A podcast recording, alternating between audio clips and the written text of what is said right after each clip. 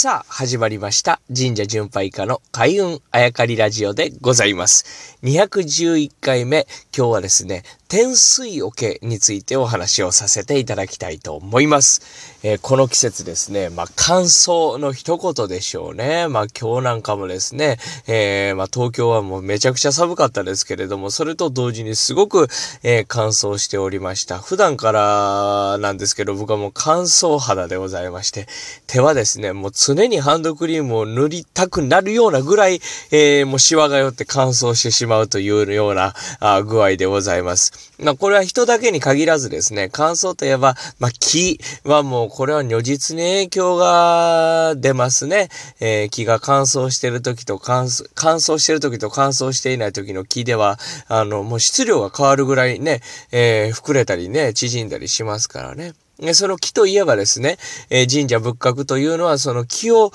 メインにして、えー、作られているというの、まあ、古い建物には、まあ、ありがちですけれども、ということはですね、まあ、神社仏閣というのはもうこれ当たり前のことですけど、火事があ天敵なんですね、この季節はね。え、で、その火事を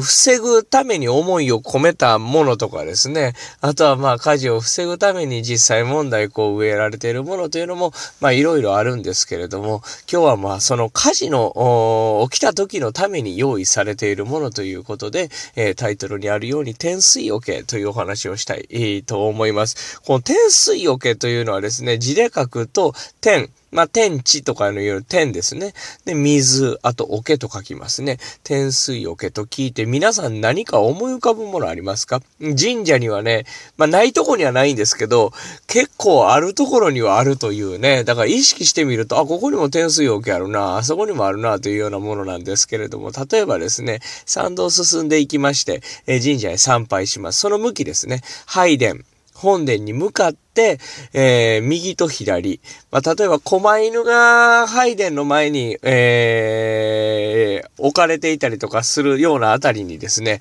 大きい、もう、桶というか、なんていうんですかね、まあ、桶なんでしょうけど、おバケツのめちゃくちゃ大きいやつみたいなのが、たまに、あると思うんです。で、見るのはですね、銅とかね、まあ、金属ですね。金属でできたものが多いから、さすがにこう、桶と言っても木製のものはもう今、僕は見たことないですね。ほとんどもう金属でできてますね。銅ですよね？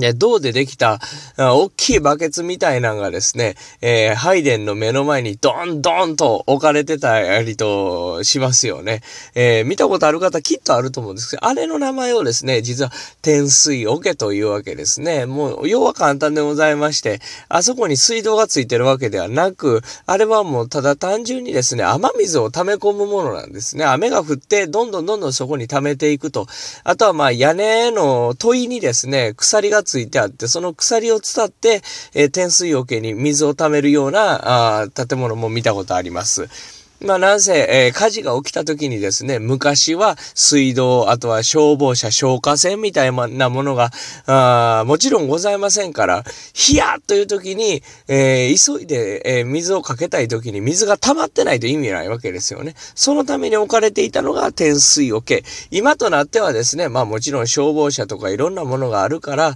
あ使い方によってはっていう感じはあるんですけれども、まあ何はともあれあ、あるに越したことないですね。ただまあ、夏場は結構こっからあのね、あの衛生的に良くなかったり、えー、するもんが湧いてしまったりとかね、いろいろあるんでね、今はどうかな。あとは、その形だけ点水桶やけど、覗き込んでみるとあの、もう塞がってしまってるというね、水が溜まらないようになってるっていうのも見たことあります。まあ何はともあれ、その点数表見たらね、ちょっと見ていただきたいです。面白いのが、裏側とか見るとやっぱり鳥とかね、えー、狛犬とか同様ですね、裏側に、えー、例えば天保何年とかね、えー、元号と日付が書いてあったりとかしますからね、誰々が奉納したっていうのを細かく書いてあったりとかしますから、まあ金属っていうとね、意外になんか新しいもんなんかなと思いがちなんですけど、結構古いもんもあります。天水桶を見かけたらですね、まあ、覗き込んで、えー、本当に水が溜まるようになってんのかなっていうところと、あとは裏なんか、えー、回っていただいてですね、いつ作られたんかなと見るのも、まあ、神社のね、一つの楽しみ方かなと思っております。なので、次回神社あ参拝された時はですね、天水桶探していただいて、まあ、目立つところにある、ある時は目立つところにありますからね、えー、そんなところを覗いていただくのも、神社巡りの楽しみだと思いまして、今日は天水桶ご紹介させていただきました。